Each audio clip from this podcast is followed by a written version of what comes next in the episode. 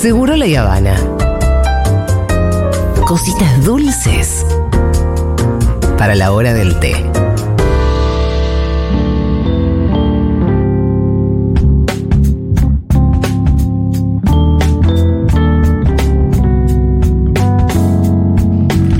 Bueno, muy bien, ya estamos con nuestra invitada, eh, así que estamos charlando, charlando, charlando cosas fuera del aire que no se pueden hablar al aire. Por favor. Quiero saludar a Romina Chochi Barrios. Ella es directora ejecutiva del Organismo Provincial de Integración Social y Urbana OPISU. Piso. Mm, eh, o piso. OPISU. Sí, sí. Así, así le dicen. Bienvenida, Chochi. Bueno, gracias. Está cerrado el micrófono de Chochi. Uy, Dios. A ver ahora. El de censura. Bienvenida, Chochi. Bueno, gracias. Ahí está. Eh, Gracias a especialista todos. en desarrollo urbano y planificación territorial, investigadora, docente de, de Centro de Hábitat Inclusivo, Facultad de Arquitectura, Diseño y Urbanismo por la Universidad de Buenos Aires.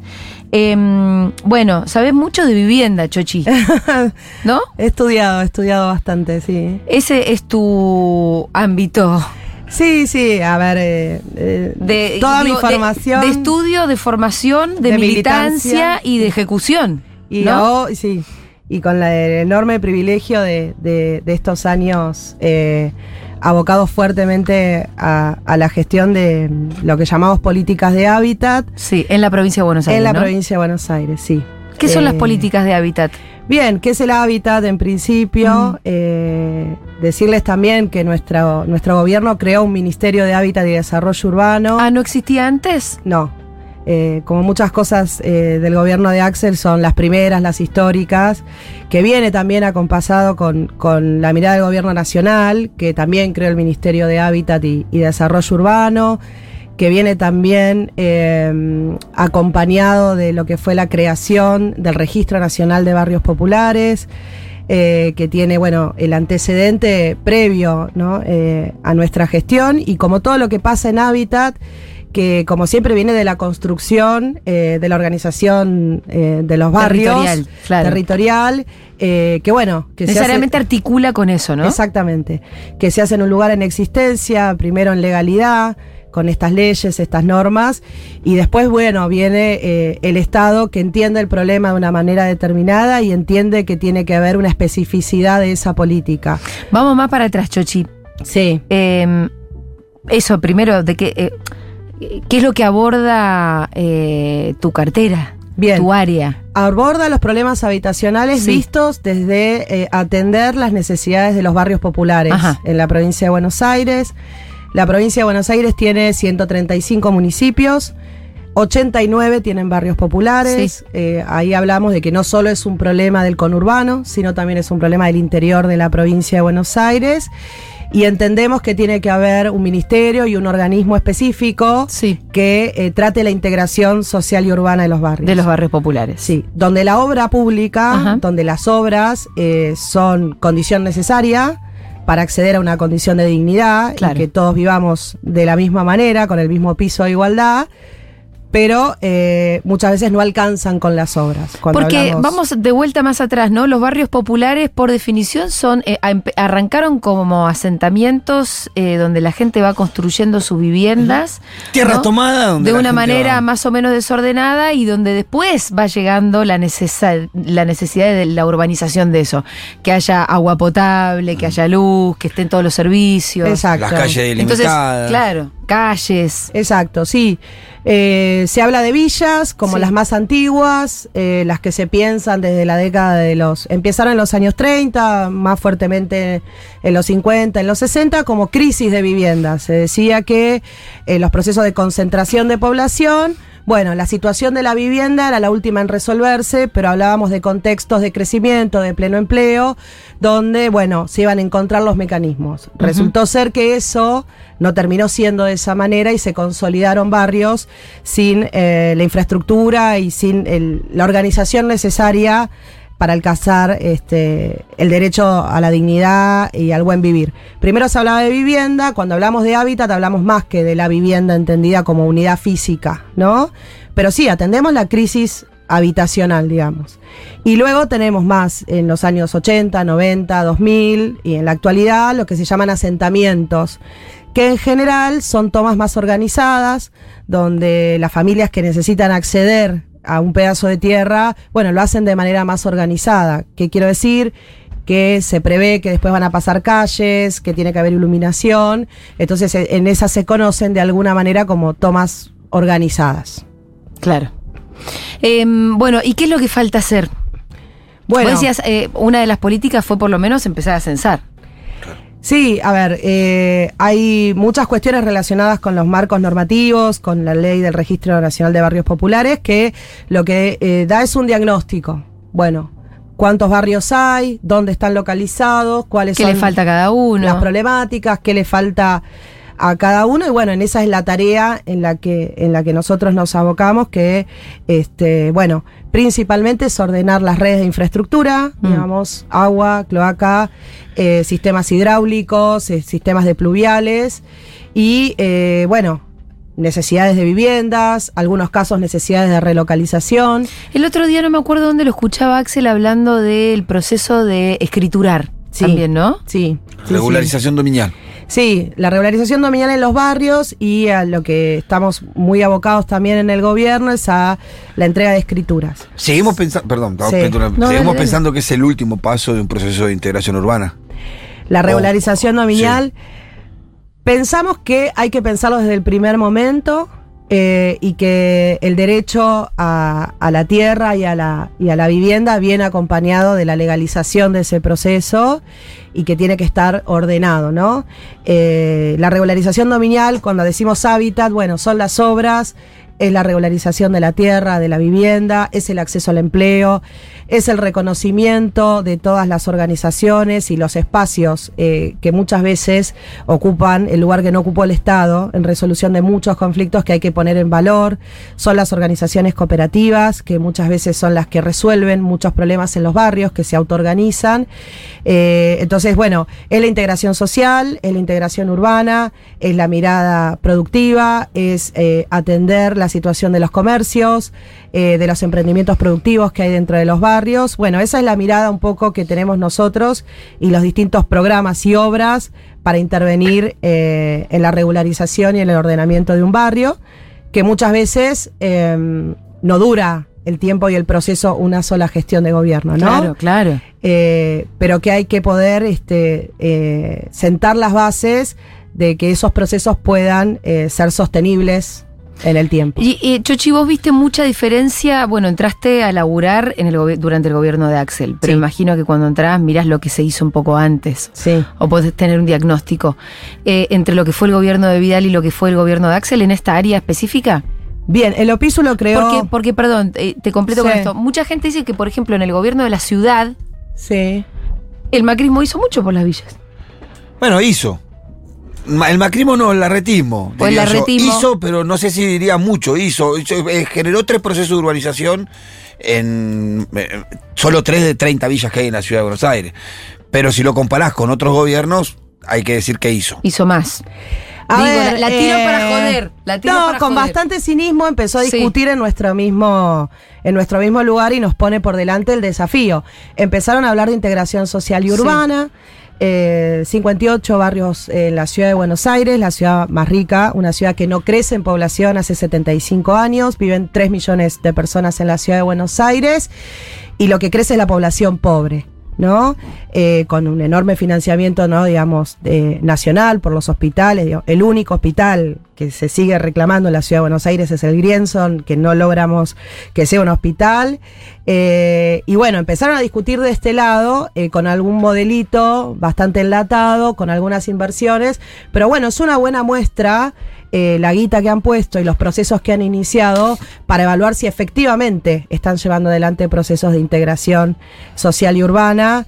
Eh, el, caso de la, el caso de la culta es uno, ¿no? Eh, han tenido mucha pericia para sacar el elefante blanco, construir un ministerio, entendiendo que eso es integración pero no han resuelto ni un solo problema dentro de Ciudad Oculta, ¿no? Eh, yo, eh, por la misma gestión y por un trabajo que, eh, de coordinación tuvimos que hacer con el Instituto de la Vivienda de la ciudad, estuve hace pocos meses y no puedo creer que tengan vista al barrio como si fuese algo romántico, ¿no? Entendiendo que no pueden abordar esa situación con presupuestos, bueno, ni, ni que hablar, con préstamos internacionales, presupuestos muy altos. Eh, me parece que hay una deuda enorme y también que la construcción de nueva vivienda en la ciudad de Buenos Aires para resolver algunos problemas, Rodrigo Bueno, La 20. Villa 20, Playón de Fraga. bueno, tenemos que ver si lo que no hicimos fue duplicar el problema y si efectivamente se hizo el esponjamiento, si efectivamente se hicieron las aperturas. Obviamente es meterse muy, muy profundo. eh, pero sí está claro que ellos entendieron que el modelo de la erradicación y que ese discurso eh, ya no prendía y no era de alguna manera inteligente en función incluso de su propio electorado, porque también lo que tenemos que entender es que los problemas habitacionales de, la clase media se asemejan mucho a los problemas que tienen eh, los sectores populares, ¿no? Porque el acceso a la propiedad de la vivienda eh, en un país como el nuestro, con una clase media, digamos, y con un proceso eh, durante el peronismo que permitió, bueno, eh, crecer enormemente a nivel de propietarios, de la mirada de, de la posibilidad de que todos tengan su propia casa, bueno, es una deuda muy grande en la ciudad de Buenos Aires, ni que hablar con el tema de los alquileres, ¿no? Y con la, la poca perspectiva de futuro eh, de los jóvenes en términos de, de- de esa mirada de autonomía, de alquilarse su casa, incluso teniendo un laburo. Eh, todos sabemos que estamos más o menos en un 40-50% eh, del salario para poder, este, que, que se va en un alquiler. ¿no? Digamos, hay un gran problema del 75 en adelante en relación con el acceso a la vivienda y claramente, eh, bueno, los gobiernos kirchneristas eh, son los que muestran un salto cualitativo Ajá. en términos de eh, soluciones habitacionales, cuantitativas, cualitativas, eh, la emergencia del procrear, bueno, eh, la cantidad de construcción de viviendas. para clase media, ¿no? El. Exactamente. Y ahora tenemos, como decías, el- el- la clase media el gran problema de que no podemos ya comprar es eh, imposible. O sea, Sí. tenés que esperar matar a tu padre para heredar una propiedad en todo caso. Pero tenemos población envejecida. Pero- pero los Entonces, padres no es que te van a heredar, eh, ¿no? No. ¿no? Y después tenemos que ver cómo eh, cuidamos, Y cómo le damos vivienda a los somos viejos. cuatro hermanos, con una Eh, sola casa. exacto. eh, y y el, el alquiler se está llevando una porción muy importante del ingreso. Exacto. Alquilar ahora, por lo menos en la ciudad de Buenos Aires, entiendo que casi en todo el país Carísimo. tenemos el mismo problema, es carísimo. Exacto. No se puede. No se puede. Sí, cada vez se ve más el modelo este que, que uno escuchaba más de, de lo que hacen algunos estudiantes y demás en la- esas ciudades de Europa. Digo, que no lo veo como algo positivo. Sí. Pero es esto de de 10 personas viviendo en un De vivir de ¿no? a varios. Sí, sí, de, de alquilar. de- sí, sí, un, un modelo euro. in- Importamos el Sí. modelo europeo de no acceso a la vivienda. Sí, sí, sí. Eh, sí, bueno, eh, claramente digo, hay problemas eh, estructurales eh, en relación con eso y que tienen que ver también con los debates sobre la distribución del ingreso. También la cantidad de stock de viviendas eh, ociosas que tiene la ciudad de Buenos Aires, ¿no? Que son debates eh, profundos, parece una chicana, pero la misma cantidad de gente que tiene déficit habitacional, si vos pensás la cantidad, ¿por qué se sigue construyendo como se construye en la ciudad de Buenos Aires? ¿Para quién se están haciendo las viviendas que se hacen? Sí. Este, Para fantasmas. Pero bueno, siguen siendo como cuestiones que no pueden responder, ¿no? Eh, entonces, por eso hablamos de hábitat y de desarrollo urbano. Sí. Porque el, el principal debate es el debate por el suelo, por el suelo urbano, por la gestión del suelo urbano. Y ponerse por delante del problema habitacional es poder generar instancias de suelo urbano y planificar esos procesos. Ahora, en la ciudad de Buenos Aires, que está completa, que no es que tiene demasiada tierra disponible, porque tenés que demoler para construir, lo que no se entiende es para quién son esas viviendas Sí. que se están construyendo. Sí, sí, eh, edificios fantasmales con viviendas muy lujosas, pero que están Son para vacías, un ¿no? mercado que tiene que ver con la vivienda. No, o especulación. ate- atesoramiento o Sí, sí, especulación. es, un mercado. Sí, nosotros decíamos en, en su momento, yo trabajé mucho en la legislatura de la ciudad de Buenos Aires como asesora. eh, Qué cuando- suerte, nos habremos cruzado. ¿En qué Eh, año? No, Con- ¿y qué fueron? No, más para acá fuimos Con nosotros. Penaca los últimos... Ah, no. eh, Ocho años. la- Se- seis años fueron, seis años. seis- 2013, 14, 2019. 15, 2019. Eh, Juntos laburamos. Sí, laburamos juntos. Yo era Eh, jefe de despacho en el Con el despacho. pitufo. Ay, sí. qué fue Era jefe de jefe de Ah, despacho. Ah, Era nuestro jefe. jefe de despacho. Era nuestro jefe. Penaca se Eh, y decíamos que en Puerto Madero vive la misma cantidad de gente que en la manzana 22 de Sí. Villa 20. Eh, seis mil y pico de, de personas, ¿no? Para entender el nivel, digamos. Que en ¿no? una manzana de Villaverde. Sí. Claro. Para entender el nivel de desigualdad. Y me parece incluso raro, porque yo cuando voy a Puerto Madero no veo a nadie. Bueno, 6.000, que- muy poca Sí, igual gente. 6.500 personas en- ah, son muchas cuadras. sí, sí, sí, ¿eh? tiene todo un- en, en- en una misma, en una misma manzana de la 20, digo, para entender Sí, sí. que es inaceptable, absolutamente inaceptable el nivel de desigualdad que tiene la ciudad de Buenos Aires en, eh, en términos habitacionales, ¿no? Digo, una ciudad muy desigual en esos términos y me, y me parece que, que se empieza a ver también en los sectores medios de manera profunda porque eh, no te permite proyectar, ¿no? Cuando, bueno, no alcanza el laburo, no alcanza lo que ganás, lo que proyectás y, van- y, y lo que tenemos son cambios de mo- en los modos de habitar. Claro. Si uno piensa en eh, recorriendo el conurbano, la provincia de Buenos Aires y demás, en los diferentes eh, nada, eh, barrios populares o asentamientos, digo, como, como les digamos, las dificultades que aparecen son básicamente las mismas, pero cada uno tiene sus particularidades, o, o el abanico de, de dificultades, de complejidades es muy amplio. Bien, eh, tiene sus particularidades, eh, más que nada también porque existe algo relacionado con la identidad barrial, eh, con la mirada y la perspectiva de cómo se construyó ese barrio, la historia que tiene, eh, eh, pero lo que no podemos discutir es la necesidad del acceso a la infraestructura y es el rol que tiene el Estado ahí, ¿no? Hablando de este contrapunto con la ciudad de Buenos Aires, ¿no? El modelo Larreta, el modelo, el nuevo modelo urbanizador, vino con una cuestión eh, que puede ser este rara plantearla así, pero es hay que armar una mesa de urbanización y reconocer a los vecinos. Bien, eso no puede ser tener a los vecinos eh, y a los vecinas y a las organizaciones del barrio discutiendo eh, la necesidad de la infraestructura. ¿No? O como hacían siempre las mesas de urbanización, que venía un organismo, viene otro organismo. Bueno, somos el Estado Mm. y de alguna manera, digamos, tenemos una responsabilidad mayor. Y cuando, este, como siempre planteamos de- desde el gobierno, estamos, no estamos en condiciones de prometer nada, ¿no? Allá donde duele tanto y Sí. donde estamos en falta todos los días, ¿no? Eh, Chochi, ¿te, te llegó a tocar eh, tener que estar eh, en el manejo de una toma, por ejemplo? Eh, sí, en Estoy, situ- pe- estoy acordándome de Guernica, estoy acordándome de todo el Sí. laburo del El cuervo, de el lo proceso- delicado que es eso. el proceso- Pensando en cómo el Pitu saltó a la fama. El otro día lo escuchaba al cuerdo y me acordaba todo eso, todo eso. Fue que no tremendo. dejaban ir. Córrese. Bueno, me acuerdo mucho. Ah. Eh, sí, todos momentos.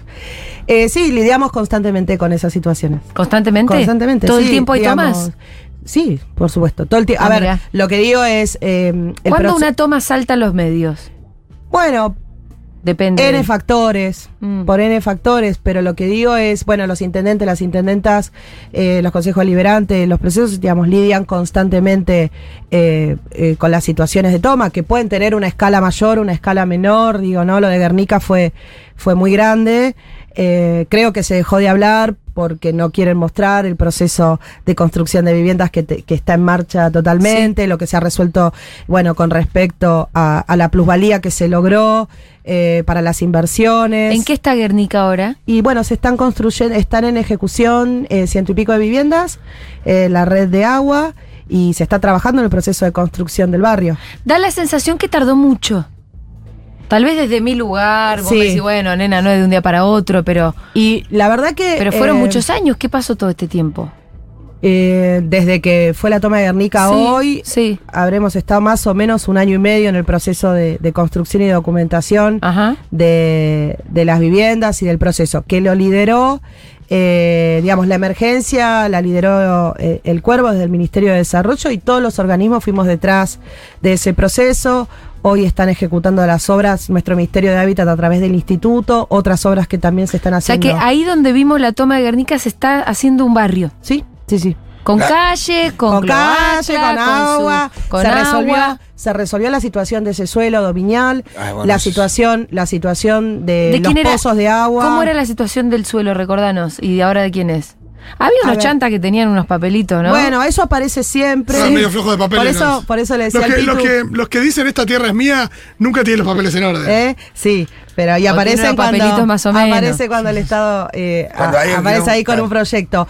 Eh, bueno, entiendo que hubo una, una negociación con un, con un privado, con un, con un barrio privado que tenía, bueno, que pagar la plusvalía por la ejecución de la ley de acceso justo al hábitat, que es la que permite también cierto nivel de financiamiento para este tipo de proyectos. Eh, se abordó desde un nivel interdisciplinario y eh, de- interjurisdiccional en el gobierno, también con el, con el municipio de Presidente Perón, y están llegando las soluciones. Lo cierto es que mm, eh, a nivel de plazos y de tiempos es, es muy dificultoso poder llevar adelante eh, proyectos eh, como corresponden en los barrios, ¿no? Estamos hablando de, construir sobre lo construido y eso a nivel de- de ejecución técnico y es también eh, la razón por la que tiene que existir un organismo y un ministerio que se ocupe específicamente de eso, ¿no? Claro. No es lo mismo hacer una obra de, de agua, de cloaca. eh, en Villa Itatí, Sí, que en una zona de, de ampliación de red en Bernal, por Claro. decir Quilmes, ¿no? Claro. No es lo mismo. Y a nivel técnico tiene enormes dificultades, ¿no? Y eso también implica, bueno, en este caso el compromiso que tuvimos de AISA Sí. para poder desarrollar las redes. Ahora, pero me imagino que debe ser también distinto el proceso de armar un barrio de cero en donde había un descampado sí, Claro. que entrar a un barrio toma. popular. sí. No, bueno, sí, a una toma ni hablar, Sí. pero digo un barrio popular que ya tiene un montón de casas, que ya tiene gente Sí. viviendo hace mil años, que tiene Sí. una vida y que vos tenés que entrar a hacer obras y urbanizar. No es lo, no, no, no, por supuesto que tiene un nivel de dificultad distinto. Ponerte de acuerdo con, el, con los vecinos en qué Claro. hacer y cómo es el- lo que más te- tiempo te lleva muchas veces. Por supuesto. Muchas veces porque hay 10.000... Aparte yo que Y fui son parte... sus casas. Hay, digo, hay una visión Claro. como muy tan distinta, No, aparte de. Vieron que el macrismo, por lo menos, siempre traía la. Nos podemos ir más para atrás todavía, ¿no? Pero esa derecha que no considera que la gente es gente, Sí. que vienen con la topadora o con la idea de los vamos a mover a otro Sí, lugar. no, y aparte- vamos a tirar todo esto abajo, pero es su casa. Pero a- aparte, vos, eh, la verdad que lo que te termina pasando al principio es que vos armás la reunión para charlar las cosas de la urbanización del barrio, un plan de Sí. urbanización y el vecino anda. Yo quiero saber quién me va a sacar el árbol que está en el patio de mi casa. Nada más, ¿eh? No, pero jefe, estamos. No, no. Estamos hablando de cosas grandes. Todo el tiempo. y cada todo el uno tiene su particularidad. Claro. Bueno, lo que pasa es que ahí hay un contrato bastante roto. Lo, lo que encontramos, vos me preguntabas de la gestión pasada, un desastre, Sí, lamentable. Las pocas obras que teníamos, eh, la gran mayoría las tuvimos que dar de baja por mala ejecución. Eh, ¿Por qué esto? ¿Por qué llevarse puesto todo el proceso? Eh, desconocer factibilidades, o sea, vos necesitas un transformador y Edenor te tiene que decir que tiene que ir acá, necesitas que AISA te dé la prefactibilidad porque ese agua se tiene que conectar. Muchas veces vos haces una red adentro del barrio, pero si no tenés la toma de agua de abastecimiento, el agua no va a ser buena. Entonces hay obras de infraestructura muy grandes que hay que hacer para que el agua llegue bien. O la cloaca, ¿no? O sea, si vos no tenés una planta de tratamiento donde vayan las redes, ¿no? Los efluentes, vos podés decir que vas a hacer la red adentro y no existe.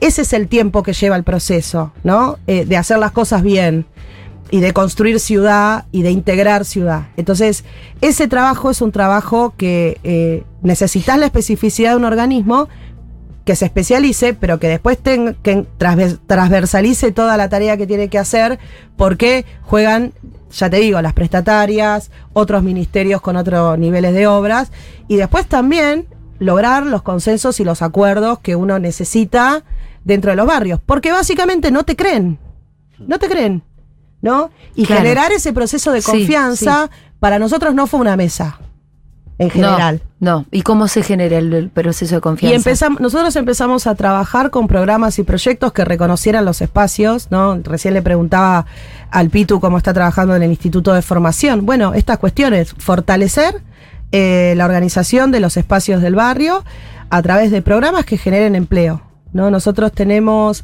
eh, más de 2.000 eh, vecinos y vecinas de los barrios integrados a nuestros programas eh, a través de cooperativas, trabajando en distintos temas, desde, desde obras eh, que, pueden, que pueden realizar las cooperativas, pero también promotores ambientales, Vos de decís que la género. confianza se reconstruye laburando con la gente. Laburando- y contratando a la Sí, gente. ¿eh? Contratando a la Sí, gente. haciendo la parte de un proceso Sí. eh, en donde no tiene que ir también, ¿no? Porque muchas veces vemos las mesas de urbanización.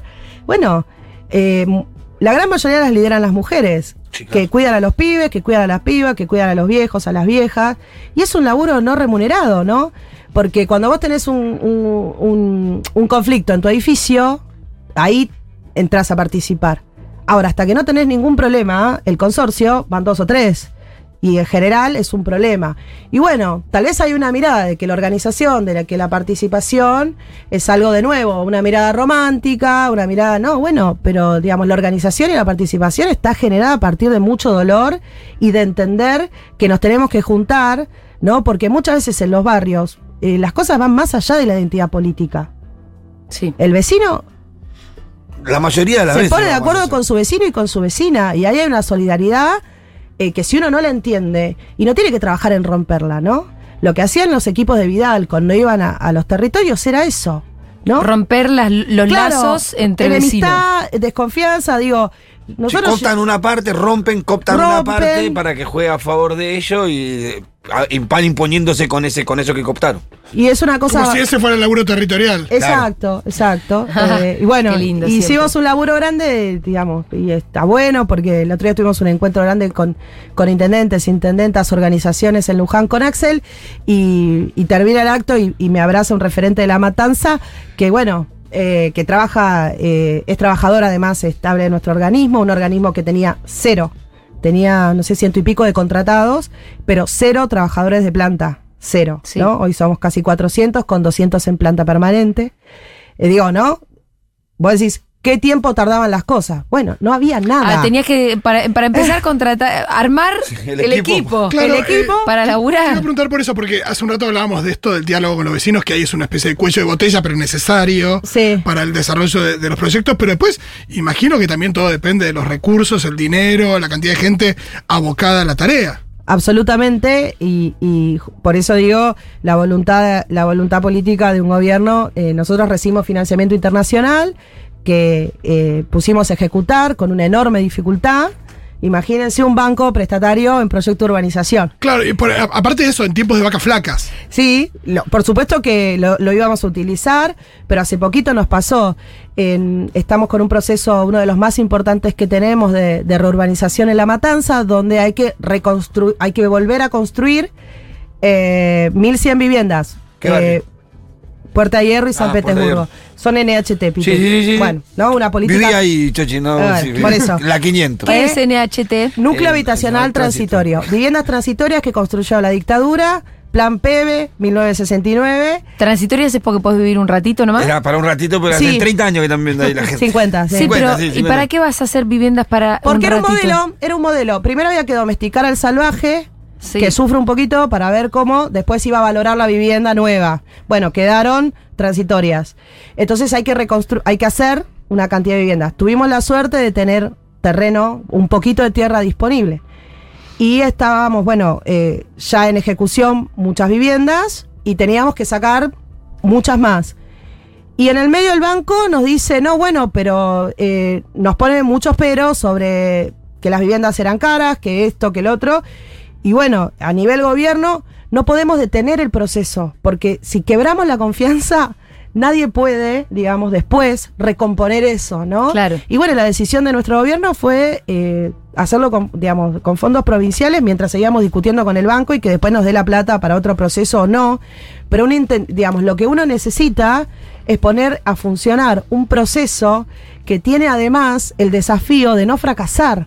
Porque Claro. todo lo que nosotros, la gran mayoría de procesos que tenemos en política de vivienda o de hábitat, fracasan. Porque justamente cambia el gobierno, cambia la idea, cambia la mirada. Sí, porque Son son procesos procesos largos, largos. claro. Son procesos largos. Y nosotros estábamos convencidos que si en ese barrio que tenemos en... Axel necesita reelegir a se Absolutamente. pierde, ¿no? Por Ah, pues es, eso es lo que hay que Eso es lo importante de la milanesa. Esa es la conclusión. La conclusión es que... No, es que uno imagina que, que en época de, de- de- de mayor ingreso de dólares, digo, lo que se habla que podría suceder de acá a más de dos años. eh, Con un gobernador como la gente, puede Eso, cambiar la que, historia. eh, con- y Pero, pero es fluyendo. importante lo que dijo ella porque hay una visión todavía que conserva de- de- eh, eh, algún espacio político en la Argentina que tiene que ver con esa visión de la dictadura y los barrios no, pasó muy, muy por arriba. O sea, ¿qué pensaba la dictadura? Que las personas que vivían en una villa tenían que ser domesticadas. El buen salvador. Entonces, por un tiempo los mandaban en una casa en donde teóricamente ellos tenían que aprender a vivir como personas, pero lo decían. Ah, como, Tienen mira, que aprender a vivir como seres humanos. No, te, te- tenía, sí, y, Sí. la- y los militares Cocina y baño afuera, eh, ¿no? Eh, son unas casas que no han crecido incluso porque no soporta la estructura que crezcan, que tienen veintipico de metros cuadrados. Bueno, en esa condición, en esa Y condición. te autorizaban para cualquier, cualquier reforma que tuvieras que hacer, para festejar cumpleaños o no. Por supuesto. Te, te autorizaban cómo, o sea, te querían enseñar cómo vivir, ellos creían que no sabíamos cómo vivir. Eh, con la, bueno, con participación de la iglesia, con participación de, de- de los milicos y también con cierta mirada de lo que fue la primera creación de las carreras de trabajo social. Bueno, digamos, toda una mirada de, de cómo pensar y estructurar la sociedad. Entonces, si nosotros venimos de ese proceso, también lo que tenemos que entender, y, y lo dice siempre Axel, ¿no? Bueno, los bancos, eh, que son los que mismos que los años 60 y 70 trajeron los financiamientos para muchas de las cosas que tenemos que seguir arreglando porque están mal hechas, complejos habitacionales, piedra hue- bueno, sabemos, este, también tienen que entender que eh, nosotros no podemos detener este proceso, porque eh, en cuanto el proceso se trunca, cuando además Post años 2000 nosotros hablamos de sectores que no han tenido acceso a educación, eh, hay un montón, hay un montón de déficits atrás de eso, ¿no? Entonces tiene que haber un proceso de acompañamiento y eso es el desafío de una política distinta. No podemos seguir haciendo lo mismo que sabemos que no funcionó. ¿no? Y nosotros le decíamos, atrás de, de Puerta Hierro está Ciudad Evita. Claro. ¿no? Y casi todos los complejos de vivienda que construyó Perón hoy son complejos de clase media o media alta, ¿no? Entonces tenemos que dejar de hablar de vivienda social. Tenemos que hablar de vivienda y tenemos que hablar de un piso de dignidad y de familias a las que hay que acompañar, porque si vos haces un complejo habitacional y no prevés todos los gastos comunes, ¿quién se va a hacer cargo de eso? ¿No? Tenemos un montón de agujeros para analizar en el proceso de cosas que fracasaron, ¿no? Bueno, ese es uno de los debates con los financiadores, que los necesitamos, que trabajamos en conjunto, que en algunos casos venimos excelente y estamos muy contentos porque necesitamos muchísimo los fondos, pero también ha habido un esfuerzo enorme y un entendimiento enorme del gobierno. Nuestro ministerio, que nuestro ministro Agustín Simone, bueno, llevamos adelante una ejecución histórica, ¿no? Eh, de viviendas. ¿Hay mecanismos, viviendas. para, ¿Hay mecanismos para, para cuidar, proteger y preservar estas políticas en, en el mediano y largo plazo? Bueno, la apropiación real, por eso hablábamos, ¿no? De, de- de estas lógicas ficcionales de participación mentirosa, donde no todos tenemos la misma responsabilidad. Bueno, la apropiación de los procesos por parte de la organización popular real, ¿no? Eh, Pero de- vos decías que tenía que ser el Estado el que conduce eso. por supuesto que lo conduce el Estado. Ahora, cuando el Estado puede demostrarte que es posible, que se pueden hacer bien las redes, que se puede tener un programa donde vos cobres todos los meses como corresponde, que podemos generar los procesos etapabilizados de obras. Bueno, hay una base muy importante para reclamar un decís que norte. ahí cuando cambia el gobierno, si vos dejaste una base eh, Así de fuerte. así de fuerte, entonces los procesos pueden seguir a pesar de, por ejemplo, Sí, una base en los programas y en los proyectos ejecutados, pero también un entendimiento y una mirada, que es un poco lo que me desvela a mí en, términos de, de todo lo que estoy pudiendo llevar adelante, y no solo desde la formación más académica, sino qué estado queremos, ¿no?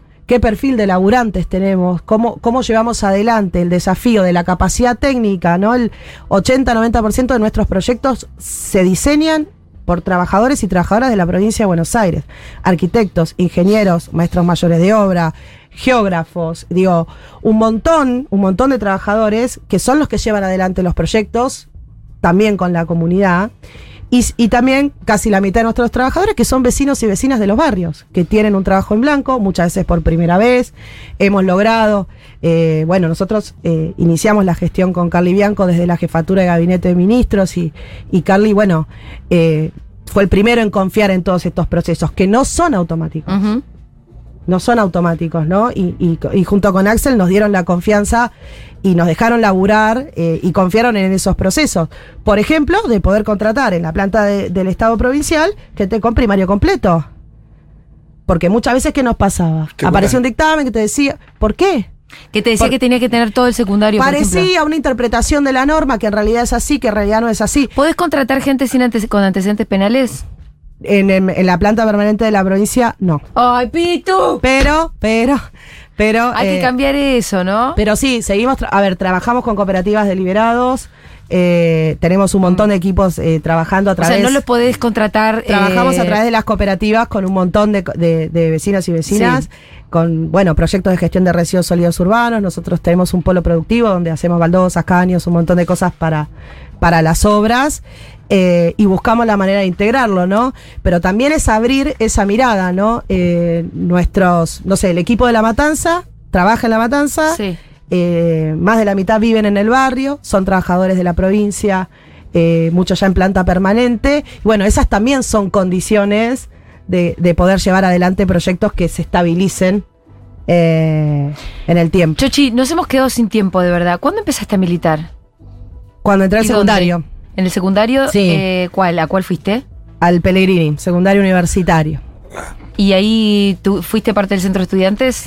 ¿Ganaste? ¿Perdiste? Eh, Perdí ¿Cómo a te ver, divertiste? El otro día el cuervo contaba, ¿no? Eh, cuando yo entré al secundario, eh, el cuervo, por ejemplo, se estaba, estaba terminando en el Buenos Aires Sí, como y apareció la, eh, apareció como el modelo de frente de lucha. Sí. Eh, el Pellegrini, en ese momento el rector era GAC, eh, era de la franja. Ajá. Entonces, sí. mi primer acercamiento a, a la militancia eh, fue desde, desde la Facu, con, desde el secundario, con esta mirada de las nuevas, las nuevas miradas.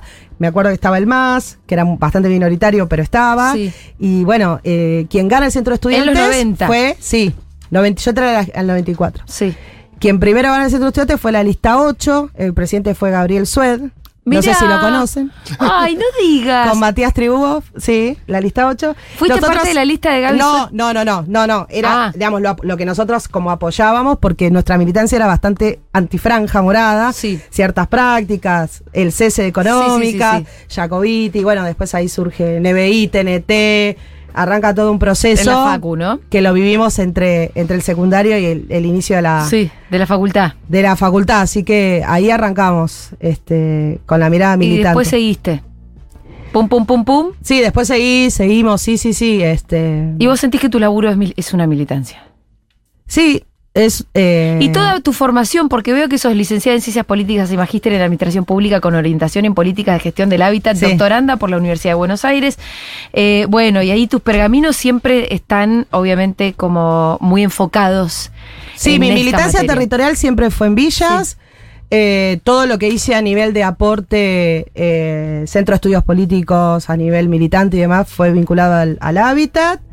Eh, y todo lo que estudié en mi vida tiene que ver eh, justamente con esto, con las políticas de gestión de hábitat. O sea que la, la oportunidad de, de integrar el gobierno y, y la oportunidad de Carly cuando apareció esto, Sí. que bueno, somos amigos y compañeros de hace mucho tiempo, fue eh, impensada, digamos, impensada la, la, la posibilidad de, de- de que cierre todo de esa manera. Sí, sí, sí. Es que un laburo plasmar tanta formación eh, y convertirla efectivamente en Sí. viviendas para un montón de gente. ¿Eh?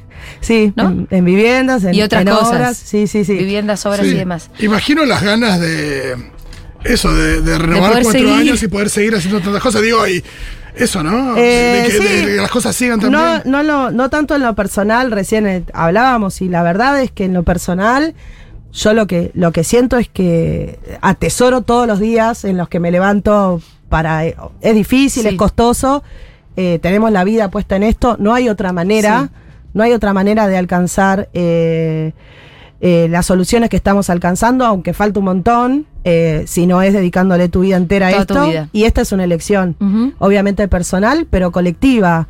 Eh, y, y creo que lo que tenemos que profundizar es en la mirada del proyecto, más allá de las personas, ¿no? Por eso pienso tanto en los trabajadores, ¿no? El organismo que tenemos son sus trabajadores. Y los que van Sí. a poder llevar adelante esos procesos, y la confianza es esa, ¿no? Los territorios, las organizaciones, eh, los laburantes, y me parece que, bueno, eso es eh, lo que lo desvela siempre Axel cuando habló del 6x6. La desesperación de los dos años de pandemia, que fueron años muy dolorosos, nosotros seguimos trabajando como esenciales, pero también se nos presentó un problema grande. sí, ¿Qué te parece?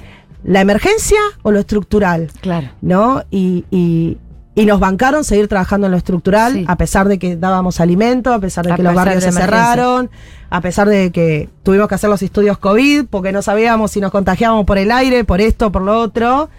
Este, pero creo que, que más allá de lo personal, sí, necesitamos consolidar procesos eh, de miradas de proyecto, ¿no? Y, y tenemos una oportunidad eh, enorme eh, por delante y, y- y las bases construidas. Con- Gracias, Chochi.